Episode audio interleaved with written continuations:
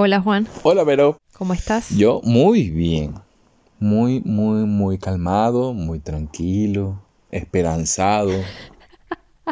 No te rías, es la verdad. Es que siento tensión en tu tono, No. es como que no estuvieses diciendo la verdad. Imagínate que, que estoy feliz. A ver, creo que la cosa se está controlando, se está calmando y que pronto creo que vamos a salir a la calle, pero estoy tranquilo. Ah, bueno, muy bien. ¿Has hecho alguna comida especial, alguna cosa distinta en estos días? Eh, pues no, no he hecho nada especial. Bueno, sí, ayer hice mi primera mayonesa y me quedó espectacular. Dije que no compraba más mayonesa en mi vida, sino que la iba a hacer de ahora en adelante yo. Es muy fácil de hacer, ¿verdad? Yo también he hecho alguna vez y he pensado lo mismo que tú y, y ya se me ha olvidado y sigo comprando mayonesa. Pero es súper sencillo. Es que ese es el problema de los ricos, Verónica, que aprenden las cosas y después siguen gastando el dinero.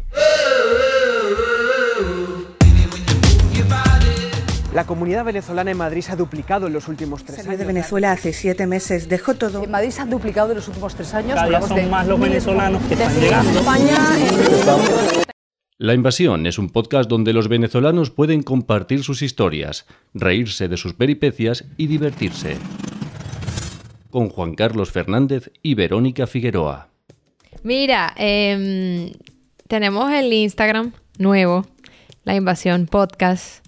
Cumplimos una, una semana, ¿no? Tenemos con el Sí, Instagram. apenas una semanita. Y, y bueno, la cantidad de mensajes que nos llegan por ahí es, es impresionante. De pana que ha sido un canal, o sea, te tengo que dar la razón Gracias. de que ha sido un buen proyecto porque es un contacto directo con los, con los oyentes que, que antes no teníamos. Por ejemplo, no sé si recuerdas que la semana pasada saludamos a alguien, Wisipolo, nos escribió un mensajito en la aplicación de podcast que aparece en los iPhone, en, en iPad y tal. Y yo dije, no sé si es venezolano porque no lo pone aquí, no sale su nombre y tal. Pues nos consiguió en Instagram Wisipolo. Se llama Rolando y dice, eh, estoy escuchando el capítulo pasado. Eh, es verdad que no especifiqué en podcast de Apple quién era yo, pero sí, soy venezolano, soy de Guanare, me vine a Europa en 2001, les mando muchos abrazos, éxito, el de Arlet les quedó genial, los estoy recomendando con mucha gente. Bueno, de verdad que a Rolando le mandamos un abrazo enorme porque, porque se nota que de pana sí se está escuchando los episodios, ¿sabes? Claro, y no, y el mismo, al mismo Wisipolo que nos diga, que nos cuente qué hace. A lo mejor tiene una historia bastante interesante y que la podemos contar aquí. Por supuesto que si quiere estar en este podcast, eh, como hemos dicho antes, eh, tú tienes el micrófono abierto para él. Claro, el micrófono solamente. Mira, tenemos que darle también un saludo, eh, saludo a Arlet, porque no solo nos re- no solo reenvió lo que nosotros habíamos publicado de la entrevista con ella, sino que ella misma también, ¿no? Puso una foto en su Instagram, puso una story, su papá, José Torres, Tacupay. O sea, eh, eso fue el mayor éxito de mi vida. O sea, que Tacupae Sí. me haya reposteado algo, es que, es que no, es que eso ya es para. Mira, me retiro. Sí, total. Además, decía así como que una súper entrevista que le han hecho a mi hija en España. Fue, fue como un momento Claro. muy emocionante. Ya de aquí voy por Em, Mariña Yerichana, Viviana Givelli y, y no me acuerdo quién era el protagonista. Ay, Dios, se te cae la cédula, Juan Carlos. Mira, eh, también tenemos que mandarle un saludo a Amanda Rodríguez, que realmente creo que es cubana, no venezolana, pero también le gustó uno de, de nuestros episodios. A Carlos Felice, que ahora mismo está en Berlín, pero también estuvo revisando el podcast. Y mira, tengo también a, a Giovanna Barmo, que nos dice que también escuchó el podcast. El podcast. Mira, yo hablando aquí en un inglés muy, muy refinado. Este, nos dice que, que nos entendemos bastante bien, tú y yo. ¿Quién lo diría? Mira, pero ¿cómo que quién lo diría? Tú y yo nos entendemos de maravilla, ¿no te parece? Bueno, ay, bueno. Es que sonábamos súper bueno, ya es otra cosa. Y además que le pareció bastante interesante la entrevista, por lo menos algo. Mira, y además también en, el, en, este Instagram estamos haciendo una cosa súper divertida, que es poner frases eh, típicas de venezolano, eh, como venezolano que se respeta, y le pedimos a la gente ahí que comentara y comentó un montón de gente. De gente diciendo, por ejemplo, leo algunos, venezolano que se respeta, eh, desayuna con una arepa, suelta un refrán como respuesta. Eh, responde a todo con un refrán, mira, ahí está repetido. Le pone sobrenombre a todo el mundo. Eh, y aquí eh, Figure This Out dice, venezolano que se respeta, escucha la invasión. Carita picando el ojo, que era también lo que nosotros decíamos. Claro, pero Eh, lo- tú sabes que lo, lo que me da más risa es que ella pone eso, pero ella no lo escucha. No, sí lo escucha, Es- lo que pasa es que lo escucha retrasado, porque se, se, se va Ah, notando que ella, que va como dos episodios atrás, como que a veces será que no tiene tiempo, no sé, sabe, la, la gente ocupada, ¿sabes cómo es eso? Sí, la gente ocupada y millonaria también. Eh, Sí, sí. Eh, mi Lex Elena dice, venezolano que se respeta, arrulla a los niños con el himno nacional. Es verdad. El arquero dice, pide y da la bendición según corresponda. Lisbe dice, de todo saca un chiste. Eh, Naive dice uno que me dio mucha risa. Se sabe de memoria la publicidad del limpiador de posetas más. Puede pasar con confianza. Va a verme limpiecita como un sol. Soy yo. Me aseo con el limpiador de positas más. Que desmancha más y desinfecta más. Que limpia más. Y no daña. Límpienos con el limpiador de posetas más. Raquel Naranjo dice, venezolano que se respeta sale después de un boncha a comerse una arepa a las 4 de la mañana en la calle El Hambre. U empanada operada. Ah, empanada operada con una malta, chico. Claro, que esa empanadita, para los que no sepan, por si acaso hay gente que no sabe una empanada operada, usted agarra una empanada, después que ya la cocinó, la frió, todo esto, lo demás, usted la abre, le abre una pequeña ranura y por ahí le inserta, inyecta, mete lo que usted le quiera decir, todo lo que se le ocurra. Entonces ya usted la operó, la tuneó y se la come. Mira, hablando de eso, teníamos otro, otra foto que pusimos ahí de que venezolano que se respeta se ha comido una empanada en un kiosco y Morela Villasmil nos decía que en Maracaibo se compran unos perros calientes de huevo. ¿Tú has comido eso? Mm, eh, define por favor la pregunta si he comido qué. Si has comido perro caliente de huevo. Ah, pero caliente. Ah, Ok. Bueno. ¿Quieres Coño, decir eh. chinazo? No, no, no. O sea, yo, yo me aseguro primero antes de emitir cualquier tipo de respuesta. Mira, sí. Sí he comido perro caliente con, ¿Sí has con huevo, sí. Wow. Yo no, yo nunca. ¿Cómo es eso? Sí, eh, tú sabes, en estos carritos de Maracaibo y en Caracas también, tú vas para allá y te, te echan todo y te meten huevo en todos lados. Chinazo, pero vamos hasta el final, Juan Carlos. Pero, pero bueno, es la verdad. Tú vas a- a- allá en Caracas y tú pides una hamburguesa y, el- y lo primero que te dice el perrero es te, te, te meto el huevo. Y bueno, y tú le dices, sí, por favor. lamentablemente sí, porque es muy sabroso. Ella nos contaba, es un recuerdo loco de mi infancia. Mi papá nos preguntaba de qué queríamos los perros calientes, de salchicha o de huevo. Y que eran riquísimos. Porque es simplemente el pan de perros con huevo sancochado y con todas las salsas. Demasiado bueno, decía ahí Morela. Pues mira, mira, una- Mira, lo puedes hacer en tu casa, es muy fácil hacer. Y luego también, por supuesto, pusimos la foto de que venezolano que se respeta canta de sol a sol. sol a sol te tengo presente en mi mente. Eso lo hacemos por ti, porque tú eres un fanático. Verónica, no digas que lo haces por mí. Tú te la sabes y no eres fanático. Sí, no, yo me la sé, por ¿Ves? supuesto. Y venezolano que se respeta se sabe esa canción. Claro que sí, no hay ninguna duda. Pero tú, aquí podemos estar de acuerdo que entre tú y yo, el más fanático de Servando y Florentino eres tú. Sí, por supuesto, hasta que fueron chavistas, pero bueno. Mira, también tenemos un mensaje de Domingo Hernández Hernández que nos escucha desde Tenerife y dice felicitaciones por este excelente trabajo, maravillosa entrevista con la gran Arlette, sigan adelante, hacen un excelente equipo, son fantásticos. Eso lo dejó en YouTube porque ustedes saben que también pueden escuchar todos nuestros episodios en YouTube, además de en Spotify, en Google Podcast, Apple Podcast, etcétera, etcétera.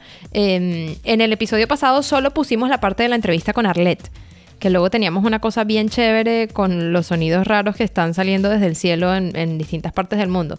Pero teníamos solo el, el- el pedazo con Arlette porque lo grabamos en video. Es más, y, y les doy un dato interesante. Ahí mismo en la cuenta de YouTube, además de escuchar el podcast de la invasión, pueden ver a nuestra querida, flamante y belleza modelo venezolana Verónica con sus entrevistas. Ah, sí. Pueden ver las entrevistas de Verónica, que Verónica ha sido una persona muy famosa en los United States of America, entrevistando a artistas importantes de, de calibre, como Sandra Bullock, por ejemplo. Sí, en mi pasado, en mi pasado escondido, cuando, como lo dijiste muy bien, cuando yo era famosa, y hacía, y hacía ese tipo de entrevistas, ahí están también, es verdad, en ese... En ese- Pueden verla, eh, son muy divertidas. Pueden ver a Verónica hablando un perfecto inglés. O sea, what is lay, what is loud. Y de verdad son muy interesantes. Muy bien, gracias por la cuña, Juan Carlos. Bueno, tengo que ayudarte. Pero a ver, a lo que iba es que esa la grabamos en video y, y quedó bien chévere y es lo que queremos seguir haciendo con este podcast, pero esta semana no tenemos video porque vamos a recuperar una entrevista, ¿no, Juan Carlos? Sí, vamos a hablar, eh, bueno, vamos a hablar, no, hablamos en su momento con nuestra querida Ana Pastelería, Ana Isa López. Tiene una cuenta muy, muy, muy interesante que cuando la visiten en Instagram, así mismo como Ana Isa López, eh, les va a dar hambre y van a querer seguir engordando como han engordado Ay, sí. durante toda esta cuarentena. Sí, es, es- es una típica cuenta de cuarentena, creo yo. Porque tú la ves y dices, sí, yo también quiero hacer esas galletas.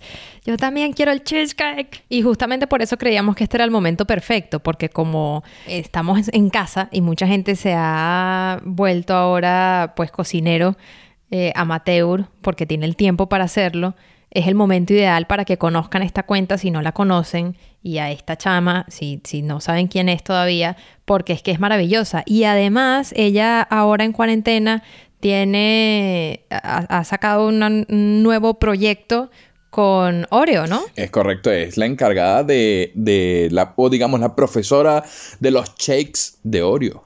Wow. Y, Eso- y eso mira, no hit. solamente, o sea, para que vean el calibre de lo que ha logrado Anaisa, es que va a estar junto al que fuera el ganador de la última edición de Masterchef España, Aleix. Entonces, ese, ese tipo de, de personajes y de, de conocedores de la cocina son los que participan en este proyecto. Y nosotros hablamos con ella, bueno, cuando, cuando estábamos empezando este proyecto y teníamos la, la ilusión de que, de que esto iba a ser muy distinto a aquella época, Juan, en la que grabábamos cara a cara juntos. y, y nada, la llamamos y estuvimos hablando con ella de su carrera, de su vida, de, de, de un montón de cosas y eso es lo que vamos a escuchar ahora. Entonces no esperen ningún comentario hacia el confinamiento ni nada que ver. Esto es para que la conozcan a ella y vayan a su cuenta de Instagram, la sigan y, hagan sus recetas porque de pana son deliciosas. O compren su libro, que se puede comprar por Amazon, por internet. Cómprenlo, que tienen recetas que nunca fallan. Está buenísima. Y, y bueno, vamos a escuchar esa entrevista ahora. A ver, em, Juan Carlos, vamos a hablar con una persona que tiene 167 mil seguidores en Instagram Y que cocina muy rico. y que cocina muy rico y que es de, es de nuestra ciudad, hay que decirlo. ¿No te parece que los barquisimetanos como que lo hacemos todo bien? Sí, es cierto. Está con nosotros Anaísa López, que mucha gente conocerá más bien como Anas Pastelería. O yo no sé si tú eres también fan, Juan, de, su, de sus videos de YouTube donde es Analand. La adoro. Es que eso es lo que a mí más me gusta de todo lo que ella hace, sus videos Yo de la YouTube. adoro sobre todo por las recetas que hace, que mi esposa replica en, su, en mi casa. Oh. Y quedan buenísimas. Oh, ¿Cuál es tu favorita? El cheesecake. El cheesecake, ¿cuántas veces has hecho No ese sé, cheesecake? incontablemente. Incontables. Bueno, eh, Ana, bienvenida a la invasión. Muchas gracias por atendernos. ¿Cómo estás? Hola, hola Vero, hola Juan, encantadísima de estar con ustedes. Mira, Ana, ¿tú cuánto tiempo tienes viviendo aquí en España? Tengo casi dos años ya. Ay, dos años, es poquitito. Sí, no es tanto. Cosita. Aunque antes, o sea, como que iba y venía mucho, estudié pastelería en Madrid, ahora vivo en Barcelona, eh, y mi hermana vive en Madrid desde hace muchísimos años, entonces como que iba, venía, y mi trabajo me lo permitía también, entonces siento que tengo como más tiempo, pero no. ¿Cuánto tiempo estudiaste? La verdad, estudié súper poco. Eh, pastelería solamente hice un nivel de tres en Le Cordon Bleu, que es una escuela como de pastelería francesa, bueno, de cocina francesa. Sí. Y nada, solamente hice uno de tres porque no he tenido tiempo de hacer los otros, la verdad. Mira, y lo curioso de Anaísa, que pues muchos de sus seguidores ya lo sabrán, pero eh, para quien la esté conociendo en este podcast, es que pues es una cocinera, blogger, que pone sus recetas en internet, pero que también cuenta un poco su vida y que una de las cosas que ha contado es que hizo como tres carreras antes de decidirse por ser bloguera de cocina. Sí, no sé, tres o cuatro, tres, sí, tres. no sabes. 10, Es como 12. cinco. Sí, ya ni sé, o sea, en realidad, en realidad es algo que creo que me da como que mala, mal- no sé, como que me me preocupa en la vida, pues. Hice, hice un semestre de comunicación social Eh, luego pues, sentí que no era como que lo mío, no sé, estaba demasiado pequeña y, y lo escogí porque era lo que hacía mi hermano y era como que mi modelo a seguir y yo quería hacer todo lo que él hacía. Ah, claro. Eh, luego decidí que quería estudiar medicina, que me sigue gustando un montón, pero luego estuve como que, tuve como que problemas emocionales en el momento en que estaba comenzando, tenía como que muchas cosas, eh, y no, de verdad no estaba como que preparada mentalmente para meterme en eso, y me salí de eso también, me metí en psicología, que psicología sí la terminé, y cuando estaba estudiando psicología fue cuando empezó mi amor por la pastelería, y de hecho cuando estaba cuando comencé con el blog fue por algo muy relacionado con el hecho de que ya me había cambiado de carrera como 100 veces. Ujú. y era porque estaba con mi psicólogo y le decía así como que me encanta hacer esto pero yo no quiero o sea estoy estudiando psicología y me gusta un montón y no lo quiero como que abandonar entonces él me recomendó como que hiciera algo que abarcara como que un poco las dos cosas o que no me obligara a dejar la psicología y por eso decidí hacer el blog y luego, bueno, se volvió como que mi todo. e igual no, no practico la psicología. Pero ¿por qué los postres? O sea, ¿qué te hizo elegir el- los postres como esa, sa- esa vía de escape? Es es súper bonito porque en realidad cuando comencé era un desastre. O sea, ¿saben esas cajitas como de preparados de, de que si de tortas y de brownies y cosas así? Bueno, yo compraba esto y, o sea, como que en mi casa había una alguna vez y eso todo me quedaba horrible, o sea, pero horrible, yo no sé cómo, porque eso se supone que, que es así como que échale agua y ya. Y todas esas cosas me quedaban horrorosas, pero me encantaba como que ese tiempo que pasaba en la cocina me la, me la pasaba súper bien. Entonces, poco a poco como que soy súper perfeccionista, entonces como que poco a poco eh, esas cajitas me fueron pareciendo tontas y fui como que aprendiendo más y bueno, ahora tengo una página donde doy recetas. Mira, y una cosa que a mí me llamó mucho la atención es que contaste una vez eh, en internet que tú nunca cocinaste para vender. Nunca. Y yo quiero saber, ¿tú has, has trabajado alguna vez de chef en un restaurante o esta es la única manera que tú has hecho para ganar dinero? Lo de montar blogs en internet cocinando y dando recetas y tal. Sí, solamente eso. O sea, doy cursos también, Ok. pero nunca he trabajado como que en un restaurante ni nada por el estilo, ni he tenido como que yo misma algún sistema de, de que preparo dulces para otros ni nada. ¿Y quisieras? No, es que no me, o sea, eventualmente quizás en un momento de mi vida lo haría. Ahora mismo no me veo, nunca me he visto y yo hasta ahora al menos. Ujú. Creo que cuando estaba comenzando, eh, no sé, me sentía como que todavía no sabía casi. Luego estaba como en rollo de venirme a España, entonces pues qué negocio iba a estar abriendo. Y ahora estando en España, todavía no me veo como en una ciudad como definitiva. Ah. Entonces como que ponerme a montar un negocio sería como que una locura, pues ni siquiera me lo planteo. Y cuando llegaste no lo pensaste, ¿sabes? O sea, muchos venezolanos llegamos con, con algún talento para mantenernos al principio, ¿no? ¿No lo pensaste vender postres para mantenerte mi en ese momento? trabajo. Yo he apostado por mi trabajo como no tienes una idea. Como, o sea, de repente hay veces que no creo tanto en mí, pero la verdad que desde el principio lo he tenido súper claro. Siempre cuando me decían, pero abre algo, pero vende dulces, y era como que no, porque yo quiero, siempre lo veía, suena, quizás tonto o sobrado, no sé, pero yo lo veía como que quería hacer algo más grande, no sé, sentía como que una pastelería está en una ciudad y ya. Y yo quería esto, tener un libro, tener una página que llegara a todos lados, eso era lo que quería y pues por eso es por lo que he trabajado. Anaísa, vamos a sincerarnos al canzón quitado en esta conversación. ¿Cuánta plata se gana en YouTube y en Instagram? Ay, es todo lo que creen. ¿Cómo es, ¿Cómo es eso? O sea, de verdad yo no, con- yo no concibo, yo no entiendo cómo se hace plata con eso. ¿Cómo haces tú para pagar el alquiler? ¿Cómo? Bueno, eh, primero, o sea, no solamente YouTube, por ejemplo, en mi página también hay, hay ads. Pero de lo último, o sea, el último ingreso que tengo es ese. O sea, jamás en la vida pienso que, ay, con esto puedo pagar las cuentas. Cero.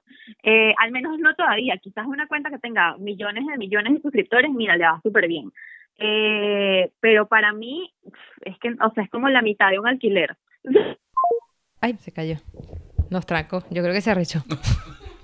Verónica, moraleja, no preguntar cuánto ganan los invitados. No, no, no. Se le No cayó. estamos se le en la resistencia. Se le cayó la llamada. A few moments later. Aló. No sé por qué extraña razón esto de repente se colgó. Tranquila que no te vamos a preguntar de nuevo cuánto ganas. Sí, no, se, se- dijimos, se arrechó. Ya, nos, nos colgó ¿Te porque... No vale.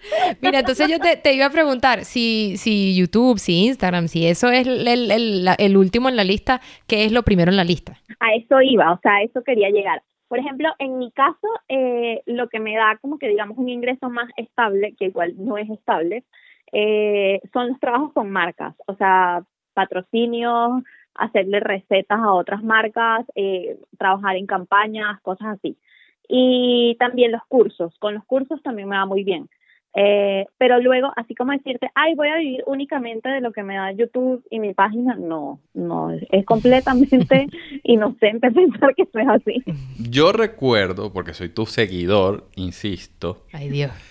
En tu Instagram llegó un momento que dejaste como a hablar de postres por un instante y comenzaste a hablar de tu vida. Siempre. Y mucha gente te decía que por qué no hablabas de postres. Ok, Explícame, ¿qué sensación te trajo a ti eso? en realidad es completamente, sabes que es curioso que, o sea, que lo dejes decir por un evento en específico, eh, porque yo toda, absolutamente toda la vida, bueno, toda la vida, tengo casi cinco años trabajando en esto y desde el comienzo siempre lo quise hacer como algo que se viera real, ¿sabes? Como que hay una persona detrás de esto, que no es, soy una máquina de recetas, porque no lo soy. Pero cuando dije que me casaba, bueno, en realidad cuando dije que estaba con una mujer, o sea, que, mi no, que tenía una novia, ahí todo fue como que, bueno, la gente que era como ultra religiosa, súper, bueno, no ultra religiosa, como con una, Conservadora.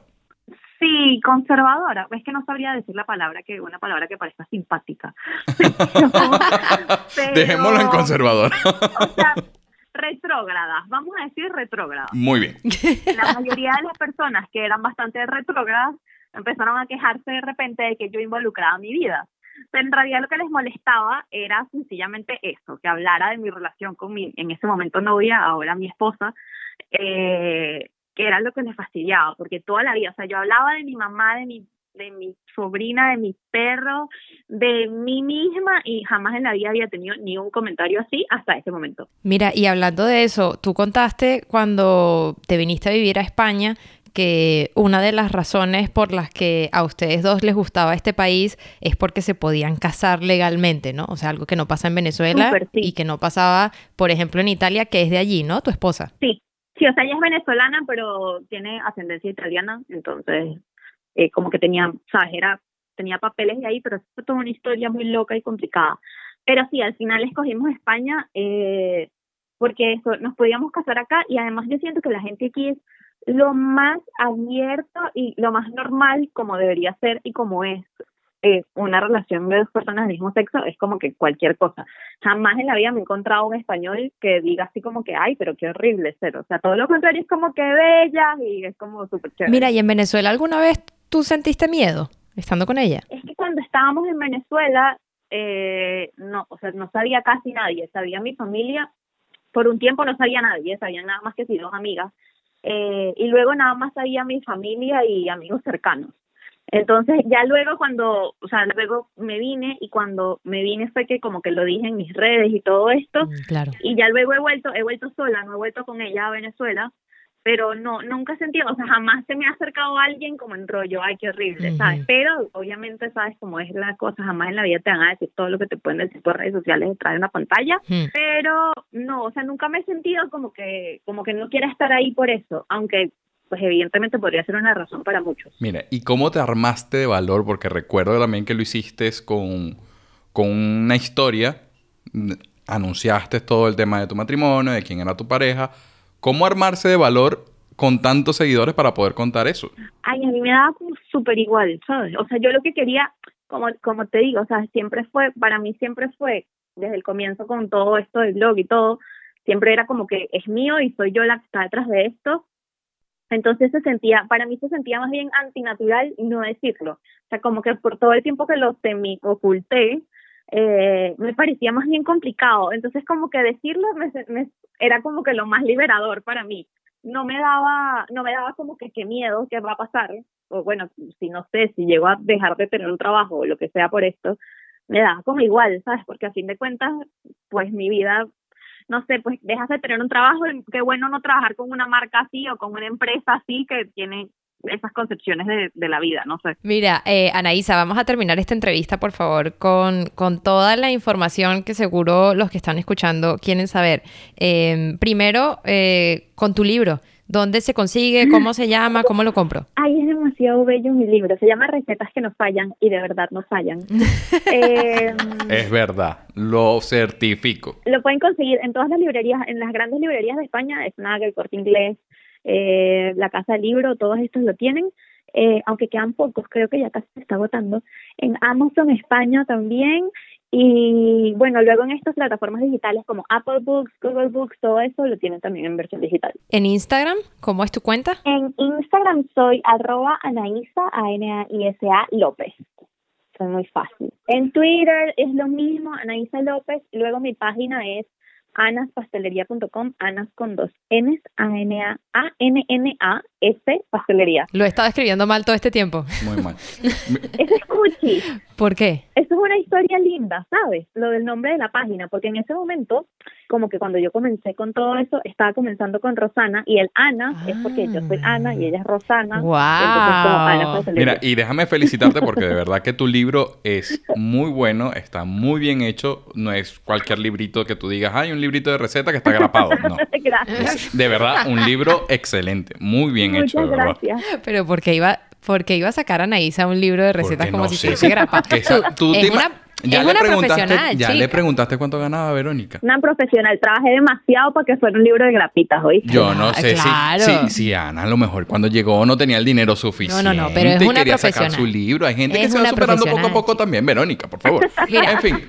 Eh, otra discusión importante. ¿Has vivido en Madrid? ¿Has vivido en Barcelona? ¿Cuál es mejor? Ay, no sé. O sea, a mí Barcelona, en un principio tengo que ser súper, súper sincera, yo no estaba encantada con mudarme acá eh, y me ha ido gustando. Vivo en un barrio también como súper tranquilo y es como de familias y eso me encanta, eh, pero no me encantaba como el lado mega turístico, mega crowded, lleno de gente de Barcelona, no me encantaba.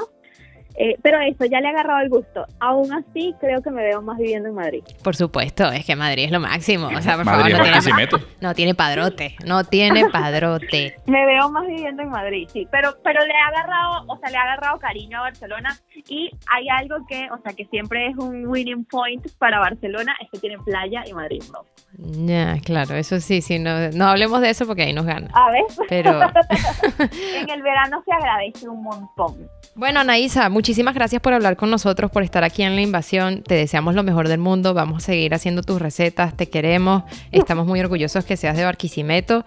Y Gracias, muchísimas gracias. Yo también me la pasé buenísimo, de verdad. Muchas, muchas, muchas gracias. un beso. Adiós. Adiós. Un beso.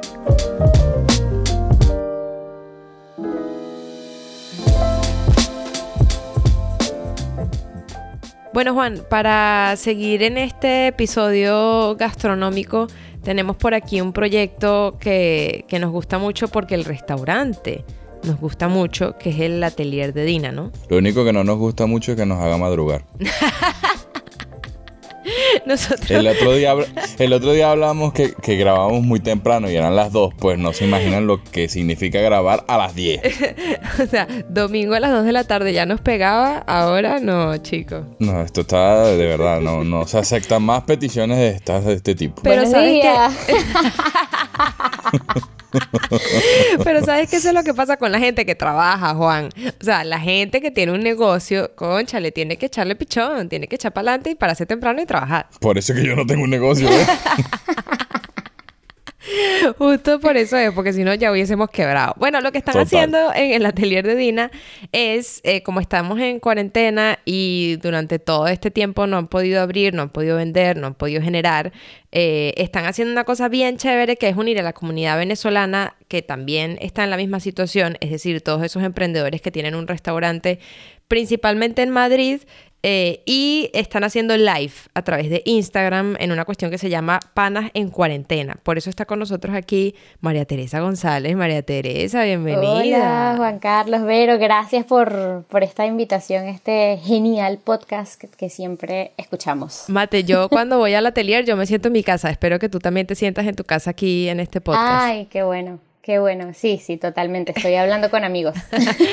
Mira, cuéntanos qué es eso de, de panas en cuarentena, o sea, ¿cuál es el fin de esto, de estar hablando con otros venezolanos que tienen restaurantes en España? Bueno, eh, porque así como nosotros tenemos muchos amigos que tienen negocios y, se- y estamos viendo la situación que estamos pasando, hay una preocupación muy fuerte sobre lo que va a pasar, a lo que nos vamos a enfrentar. Eh, así que, pues yo dije, es el momento de, aparte de que estamos viendo la cadena de solidaridad tan grande por esta situación que nos está pasando en muchos ámbitos, yo creo que el mundo de la restauración y específicamente de los emprendedores venezolanos tenemos que unirnos. Y es una buena oportunidad para que la gente conozca cuáles son esos emprendimientos que tal vez no es de comida venezolana, pero que está llevado por venezolanos son historias de gente que como nosotros pues trabaja sus propios negocios, que bueno, ha dejado la vida allí y que ahora se encuentran en una situación un poco precaria. Entonces pues la idea es simplemente eso, unirnos, conocernos entre panas, porque bueno, son- todos somos venezolanos y este, tratar de que mis seguidores conozcan a, tus, a, tu, proyecto y tus seguidores conozcan mi proyecto. Es como que un trabajo, como decía, de solidaridad, ¿no? Y la idea pues surgió de eso, de ayudarnos entre todos, de conocernos y de crear una comunidad que más adelante pues va a ser la que, la que yo creo que nos, nos apoyemos cuando comencemos a, a trabajar todos poco a poco de lleno. Epa, mate, concejal, mate, concejal. Bueno, pero Verónica, es que Mate siempre ha sido política. Por favor. Esa era mi, mi otra carrera que te quería estudiar, pero nunca Eh. me dejaron, pero sí. ¿Ves? ¿Ves? Yo lo sabía. Mira, Mate, ustedes ya se habían, o sea, ya tenían una, una organización así como, como asociación de emprendedores venezolanos o algo, algo parecido para, para hablar entre ustedes, tratarse estos temas. Mira, para nada. O sea, eh, nosotros somos, eh, sobre todo, bueno, mm, el atelier es un local de familia, un local que lo trabajamos nosotros. Y a nosotros siempre nos llama la atención aquellos emprendimientos que son muy, o sea, que son iguales que nosotros, que es la, la mamá trabajando con el papá, con los hijos, que es un proyecto que nació, o sea, de la familia, ¿no? Y, y aparte que, bueno, tenemos amigos que también este, tienen sus locales, entonces conocemos a unos cuantos. Pero, por ejemplo, en este caso, eh, pues también hay gente que, hay, por ejemplo, la gente de Bartolomeo, que es- pues, hay gente que no conocíamos directamente, pero que habíamos ido a comer porque nos une la historia también de que ellos son una familia trabajadora y venezolanos. Entonces no existe como que una asociación ni nada, sino que nosotros mismos como que, mira, eh, vamos a invitar a esta gente que son venezolanos, o sea, de los que sabemos, pero no sé, seguramente existe, inclusive hay algo de, periodistas venezolanos y tal, y, ahí por allí se mueven muchas partes también de eh, emprendedores venezolanos, no lo sé, pero bueno, no estamos metidos en eso, sino que es así random nosotros, así como que, mira, este proyecto es venezolano, vamos a contactarlos a ver qué tal. Hemos contactado a muchos, muchos nos, algunos nos dicen que no, que ahorita no están interesados, pero otros, otros sí están encantados, sobre todo porque, bueno, así nos conocemos y conversamos y conocemos las historias de la gente. Y si de casualidad escucha a alguien que, que tiene un negocio venezolano y que sí quiere participar, ¿cuál es el Instagram donde además también se pueden ver esos live? Sí, sí, miren, contáctenos sin problema, arroba el atelier de Dina y no solo, o sea, ahora hemos empezado con proyectos gastronómicos, pero por ejemplo eh, vamos a tener pronto eh, unas entrevistas con emprendedores venezolanos, ¿sabes? Gente que también está como que eh, parada en su situación y no saben bien cómo llevarlo, entonces yo creo que también es para apoyarnos entre, entre todos y, bueno, arroba el atelier de Dina, allí nos pueden escribir, pueden ver los live también y bueno, lo que, lo que traemos también porque venimos con otras cositas por allí. Y ahora ya la cuestión se está reactivando, ¿no? Como que yo veo gente que ya está, por lo menos aquí cerca de mi casa hay un taco away y ya están cocinando desde hace un par de días. ¿Ustedes tienen planes de empezar a cocinar y quizás enviar por delivery? Sí, mira, estamos ya este, justamente comenzando el eh, delivery en este caso eh, a través de las diferentes plataformas que existen, eh, porque bueno, mucha gente nos los ha pedido, es una prueba a ver qué tal también, porque bueno, como entenderán, como emprendedores hay cuentas que no se han dejado de pagar, hay recibos que no se han dejado de pasar, eh, o no nos los han dejado de cobrar, por lo que bueno, eh, tenemos que ver también si, si generando algo podemos sostener nuestros negocios, ¿no? Entonces, este, vamos a comenzar jueves, viernes, sábados en las noches y domingos al mediodía, a ver qué tal, eh, tomando por supuesto todas las medidas que, que debemos tomar y bueno, vamos a, a hacer esto, a ver qué tal nos va, pero, pero sí, yo siempre lo digo en los live y también es bueno que lo escuche la gente. Si ustedes tienen la- las ganas de comer algo afuera, eh, pues yo creo que también tenemos que pensar en esos pequeños negocios que estamos comenzando a reactivarnos y en vez de comprarle, no sé, a una gran empresa, eh, pues piensen primero también en esos negocios que tal vez los podemos ayudar poco a poco y, y podemos este, intentar que, que, bueno, que entre todos nos activemos, porque nosotros queremos activarnos para seguir dándoles trabajo a mucha gente y eso es una cadena. Entonces, pues creo que mm, el tiempo de la solidaridad es ahora en todos los sentidos. Yo creo que Juan, Juan ya está pidiendo su pepito. Por favor. Ahorita.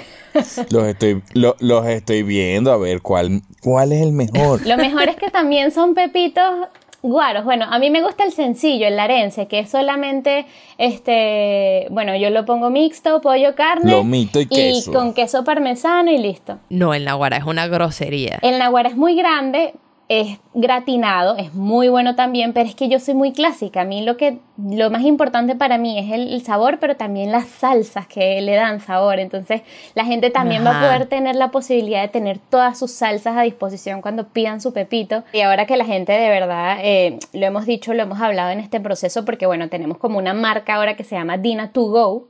Eh, va a ser eh, con el, con- como que la vamos a lanzar ahora para esto de los deliveries y bueno, más adelante tal vez presentar cosas envasadas al vacío, que la gente se pueda llevar, tal vez las salsas, ¿sabes? O sea, estamos estudiando esa, esa posibilidad porque bueno, viene un mercado totalmente diferente con todo esto que estamos viviendo. Y, y bueno, lo hemos estado viendo todos los, los detalles y todo para que la gente pueda tener el, el producto como, como lo quiere, la, la cantidad que quiere y, y bueno, que sea sabroso como siempre. Bueno, Mate, qué, qué chévere esto que están haciendo del panas en cuarentena. Ustedes lo pueden ver la, en su Instagram. La cuenta es el atelier de Dina, así, todo pegado. Exacto. Eh, y estábamos hablando con María Teresa González, que es la, la dueña. Se dice la dueña, eso suena a la telenovela, ¿no? Sí, bueno, yo, yo, yo soy parte del equipo porque aquí somos, somos un equipo también de, de trabajo, así que bueno, este, aquí todos trabajamos también y hacemos de todo, así que todos somos toderos.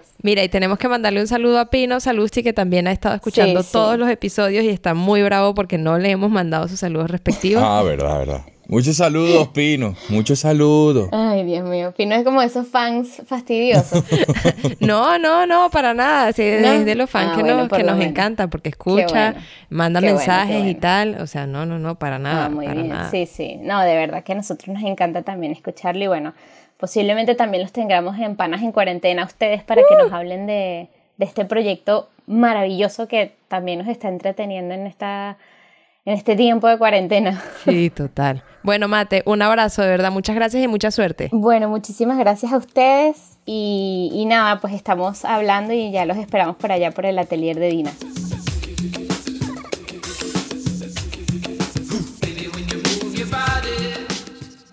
Bueno, Juan, entre las recetas de Anaísa que podemos mirar en su Instagram, entre que podemos pedirnos pepitos en el atelier de Dina y que además ellos nos están presentando muchos restaurantes en sus lives, yo creo que lo que queda por hacer es nada, aceptar la gordura en nuestra vida. Bueno, Verónica, mira, hay algo importante. Yo la he aceptado desde hace muchos años.